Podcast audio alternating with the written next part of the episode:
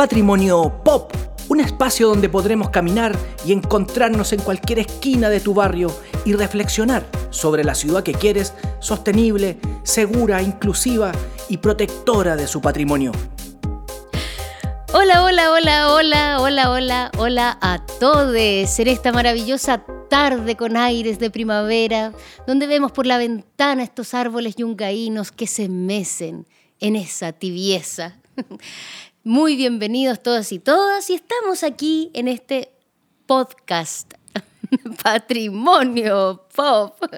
Y hoy junto a José Pepe Osorio. ¿Cómo estás, Pepe, candidato a diputado por el Distrito 10 de las comunas de Providencia, Santiago, Ñuñoa, San Ramón, San Joaquín y Macul. ¿Cómo estás, Pepe? Muy bien, no me alcanza la mano, ahí me alcanzó la mano, sí, muy bien aquí en este segundo podcast.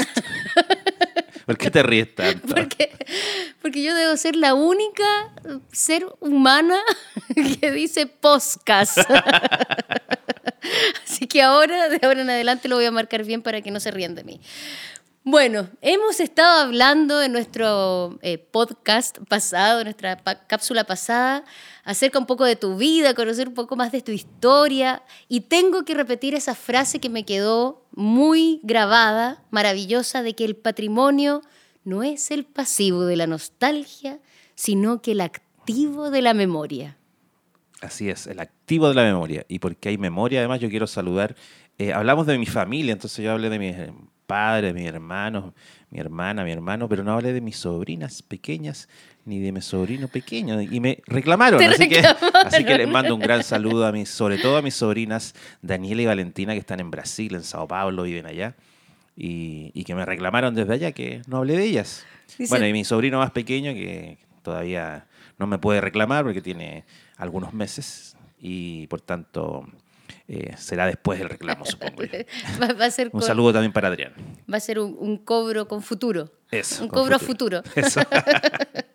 claro, viste, ellas se quejaron de ti por tu mala memoria, entonces dice, ¿cómo el activo de la memoria? Y se olvida de nosotras. Efectivamente. Ay, qué bonito. Familia también es patrimonio, por supuesto.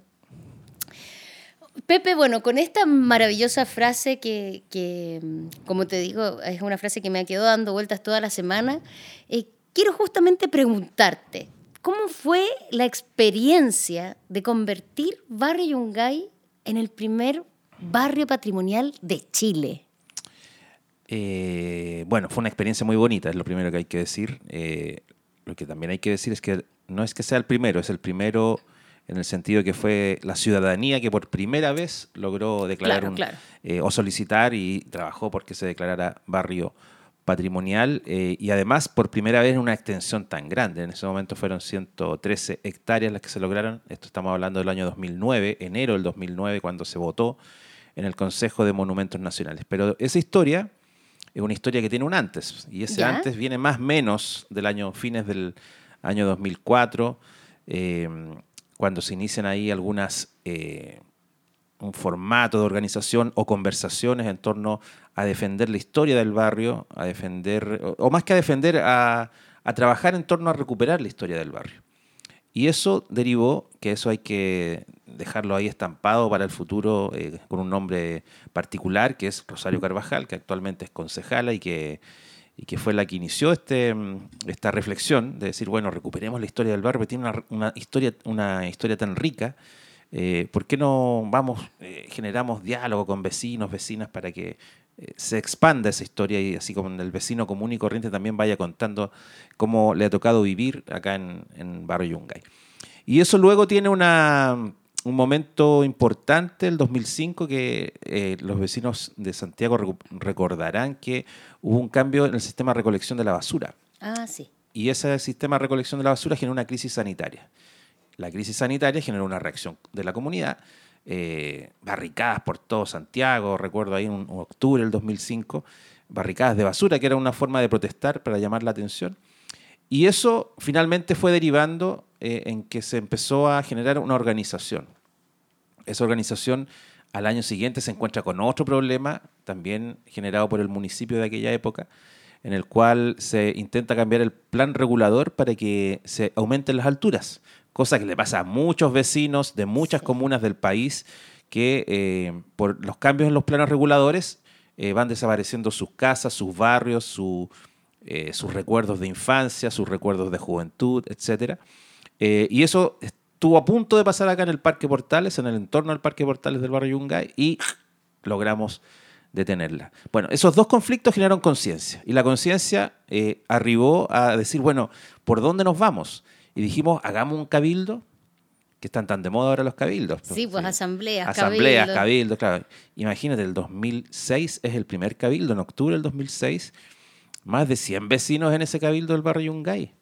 Y, y, en ese cabildo, una de las líneas centrales que de alguna forma salió en la conversación con, entre vecinos fue decir, bueno, ¿cómo nos protegemos de, la, de que las torres que vienen de allá del centro o que vienen avanzando de Matucana lleguen hasta el corazón del barrio? Y ahí encontramos un instrumento de casualidad, nadie era experto en estos temas, eh, y que se llama Ley de Monumentos Nacionales.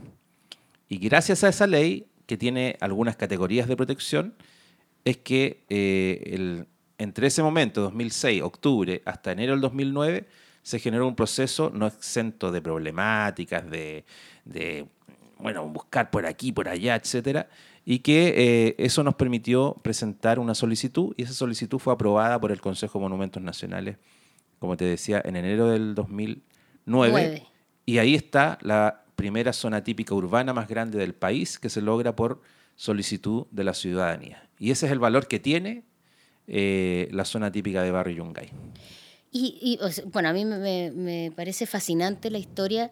Eh, sobre todo por lo que tú comentas, que es desde la ciudadanía, desde los mismos vecinos y vecinas, y no desde la administración pública, ni desde una organización, ni ONG, ni nada, sino justamente desde, desde, desde la ciudadanía.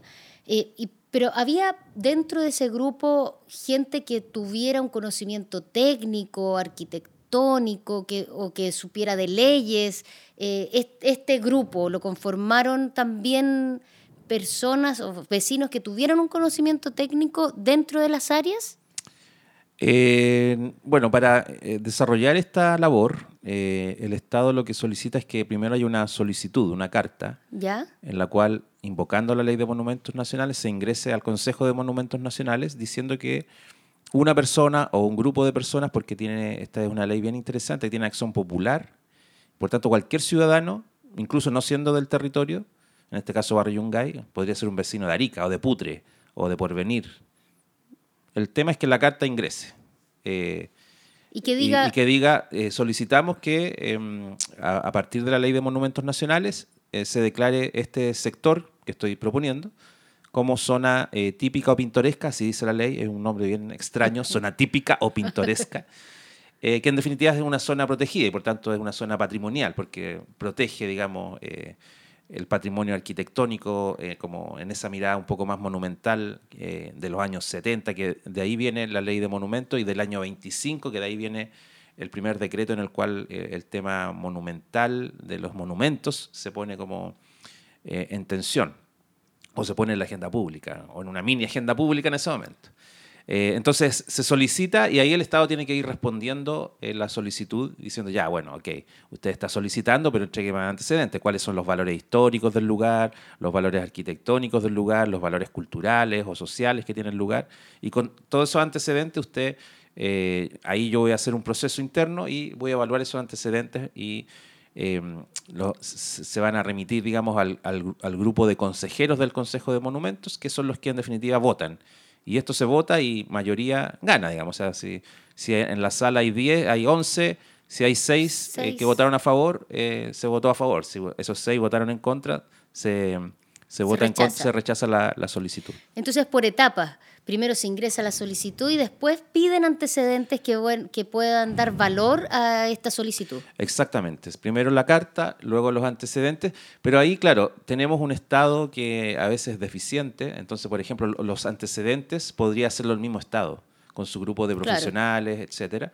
Eh, y como es un consejo, o era un consejo bastante reducido en la cantidad de personas que trabajaban en esos años, eh, y yo diría que hasta el día de hoy, un grupo reducido, eh, le piden, le pasan como el- la responsabilidad Al a la- ciudadano, al ciudadano. Entonces claro. le dicen, no, usted entréguemelo antes. Haga la pega. Haga la pega. Y ahí, claro, muchas comunidades a veces quedan como, ah, chuta, ¿y qué hago? Porque a veces necesito que un arquitecto me haga el levantamiento, que alguien que sepa historia haga el, el- El recorrido histórico. recorrido histórico.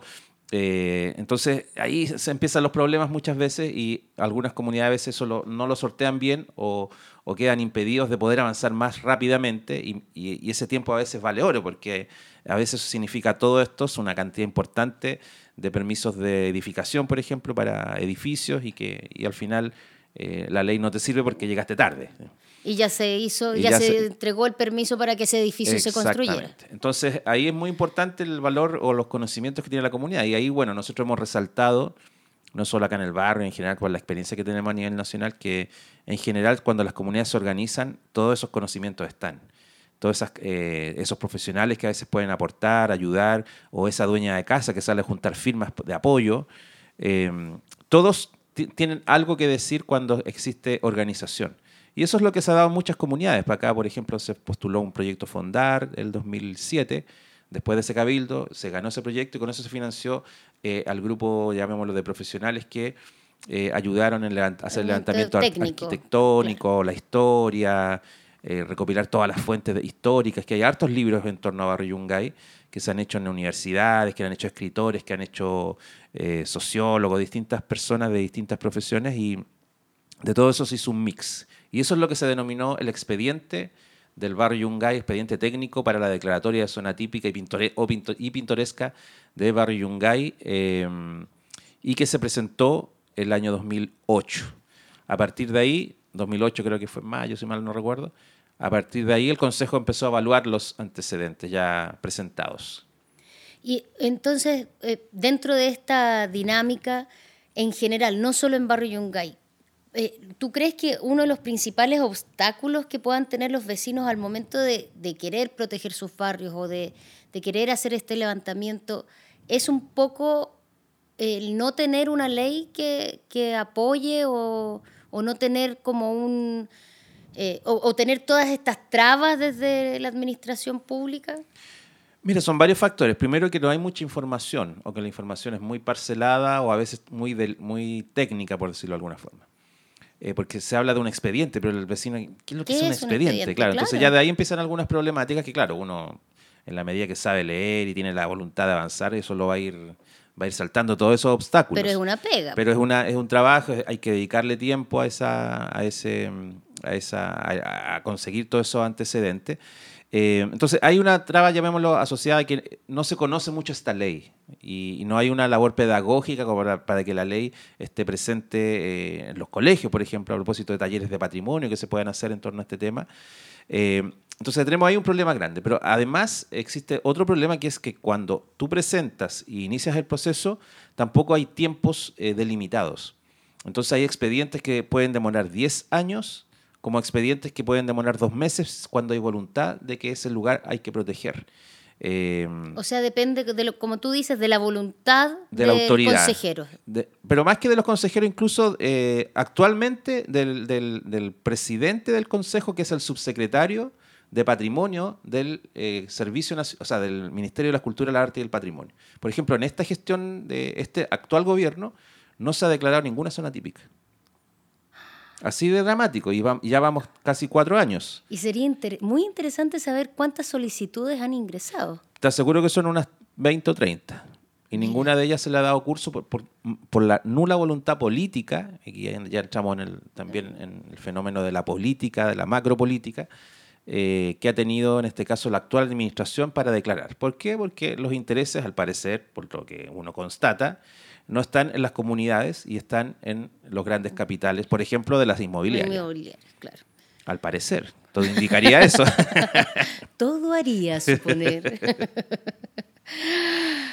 Qué complejo. Y, y entonces, ¿qué, qué puede hacer cuando, cuando los vecinos no están organizados o no existe una junta de vecinos o no hay eh, esta organización que se agrupó como vecinos por la defensa del barrio Yungay? Me imagino que esa fue la organización. Claro, Vecinos por la Defensa del Barrio Yungay nace por ahí por el 2006, eh, luego de ese cabildo, o al calor de ese cabildo, eh, eh, que yo señalaba del, de octubre del 2006, Eh, y luego de que se gana la zona típica, que causó un impacto importante en la ciudadanía, no solamente del barrio, de la comuna, sino que en general del país, se armó una asociación que es de carácter nacional, que es la Asociación Chilena de Barrios y Zonas Patrimoniales, que acabamos de terminar hace pocos días, precisamente en Barrio Yungay. 12 años después volvimos al Barrio Yungay a hacer el décimo Congreso de las Comunidades del Patrimonio. Entonces, ¿qué puede hacer un vecino o vecina? Eh, primero, si no está organizado, puede usar redes sociales y empezar a buscar la información. ¿Quiénes, quiénes están en temas de patrimonio y en particular en temas de declaratorias ciudadanas, de organización ciudadana en, términos patrimoniales.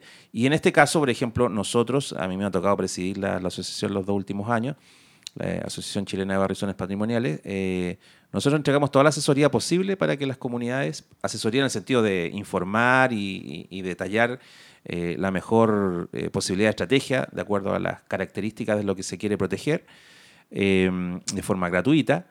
Y eh, con eso hemos motivado a que decenas de barrios o de monumentos a veces que se quiere proteger eh, sean eh, inicien su proceso. Su, su, su, con, con, la solicitud. Claro, con la menos. solicitud, incluso tenemos una carta tipo que la, la entregamos para que, miren, básense en esta carta para hacer la, la, el, la solicitud, mira que hay algunos expedientes, véanlos eh, para que más o menos sepan a, a, qué se van a enfrentar a la hora de construir el expediente.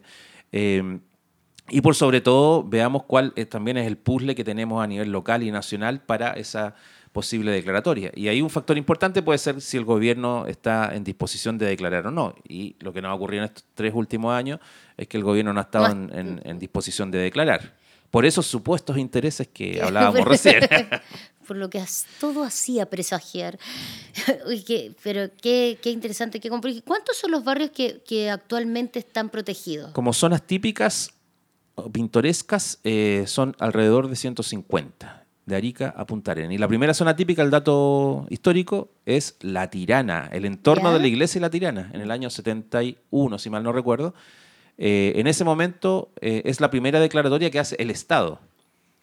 O sea, ese consejo declaró en ese momento que se protegía el entorno de la tirana por la importancia de su arquitectura, su iglesia, la tradición, además de, de la fiesta de la tirana que alberga ese territorio, etc.